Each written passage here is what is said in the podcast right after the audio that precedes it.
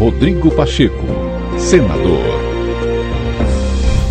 Nesta sexta-feira, o presidente do Senado, Rodrigo Pacheco, participou em São Paulo do seminário Equilíbrio dos Poderes. Pacheco destacou que cada poder deve reconhecer o seu papel constitucional mas sem interferir no trabalho do outro. O senador ressaltou que é preciso respeitar quando um poder está cumprindo seu papel e que cabe ao executivo e ao legislativo confiar no poder judiciário, a quem cabe a responsabilidade da condução do processo eleitoral e da divulgação do resultado. Portanto, o que cabe nesse instante, no momento de eleições, no período eleitoral, é, ao poder legislativo e ao poder executivo, ambos os poderes que tem interesse direto nas eleições, porque tem os seus membros disputando eleições, portanto, há um interesse, há uma parcialidade evidente nesta disputa.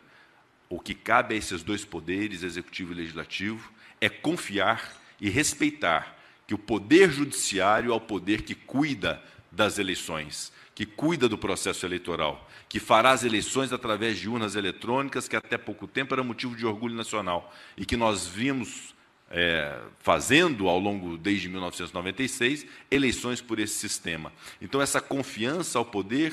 judiciário, através do Tribunal Superior Eleitoral, através da Justiça Eleitoral, uma justiça especializada que custa ao Brasil e à sociedade brasileira, é fundamental para que tenhamos a clareza de que para este equilíbrio, nesse momento atual em que se discutem propostas, ideias e candidaturas, que nós temos um poder isento, um poder que não disputa as eleições e nem tem parcialidade para poder cuidar do nosso processo eleitoral. Ao lado do presidente da Câmara dos Deputados Arthur Lira, do ministro do Supremo Tribunal Federal Dias Toffoli e do ministro-chefe da Casa Civil Ciro Nogueira, Rodrigo Pacheco afirmou que o resultado das eleições deste ano será respeitado e que o legislativo garantirá a posse do próximo presidente da República no dia 1 de janeiro de 2023. Escolhendo os seus representantes, seja quem for, aí sim, o papel do Poder Legislativo de garantir que aquele eleito pelo processo eletrônico de votação no dia 2 de outubro